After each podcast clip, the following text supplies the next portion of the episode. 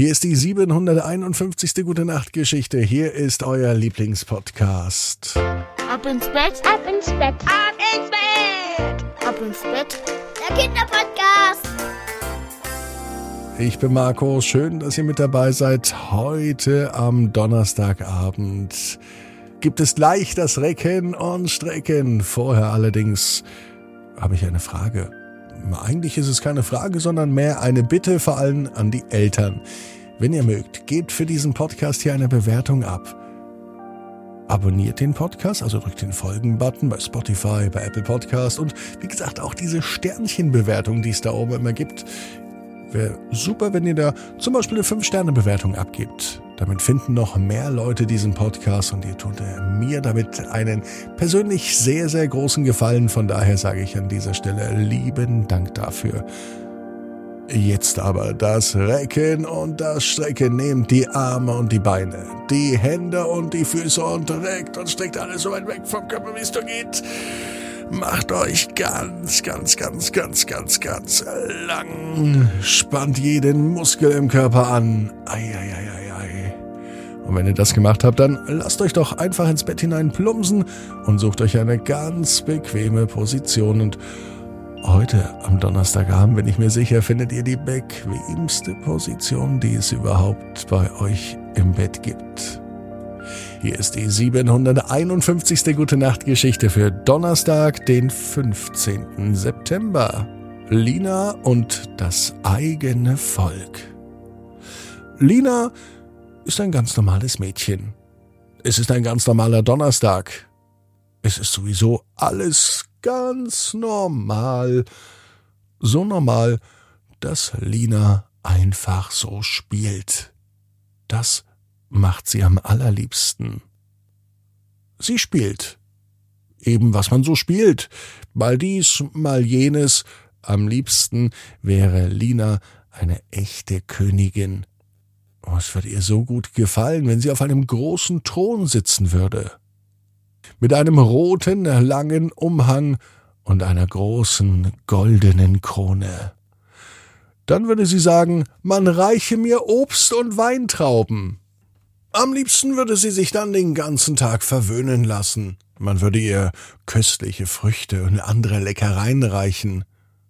Hm, das gefällt ihr. Vielleicht wird sie wirklich irgendwann Königin. Sie kann es ja jetzt schon spielen. Und im Spiel ist sie Königin Lina. Das Doofe für Lina ist nur, dass sie kein Burg hat, nicht mal ein Schloss, nur eine Wohnung. Und sie hat auch kein Volk. Ein echter König hat ein echtes Volk. Doch Lina, sie hat kein Volk. Wie auch. Sie spielt ja auch nur, dass sie Königin ist. Aber irgendwie findet sie das Spiel langweilig. Sie weiß gar nicht, was sie tun soll. Stattdessen fragt sie Mama, ob sie raus kann auf den Spielplatz. Mama sagt ja.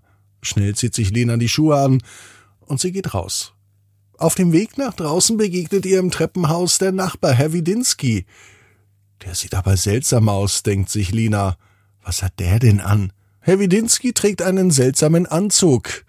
Er hat sogar einen Hut auf den Kopf und vor seinem Gesicht hängt ein Netz.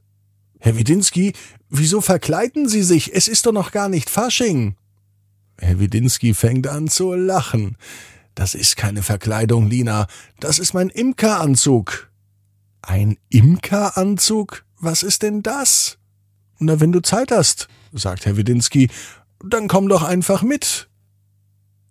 Da braucht Lena nicht lang zu überlegen. Gemeinsam mit Herrn Widinski geht sie auf die andere Straßenseite, denn dort drüben hat Herr Widinski seinen Garten.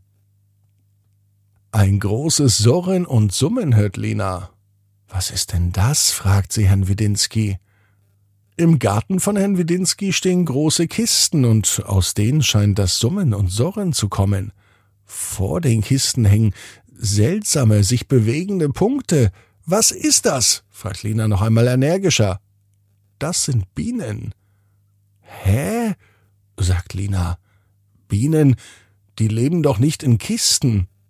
Doch, sagt Herr Widinski. Er öffnet eine Kiste. Mittlerweile hat er seinen Imkeranzug richtig an. Lina hält besser einige Meter Abstand. Und tatsächlich, in diesen Kisten leben die Bienen. In jedem Kasten lebt ein Volk. Lina traut ihren Ohren kaum. Ein Volk? Ja, so nennt man das. Eine Königin hat ein Volk.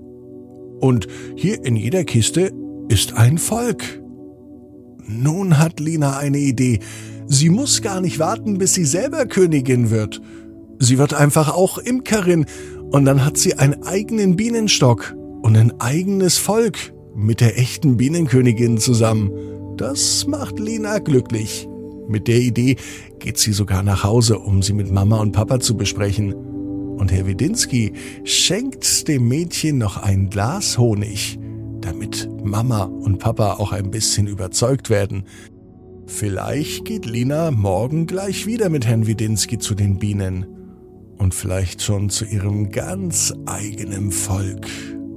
Lina weiß genau wie du. Jeder Traum kann in Erfüllung gehen. Du musst nur ganz fest dran glauben. Und jetzt heißt's, ab ins Bett. Träum was Schönes. Bis morgen, 18 Uhr. Ab ins Bett. Punkt net. Gute Nacht.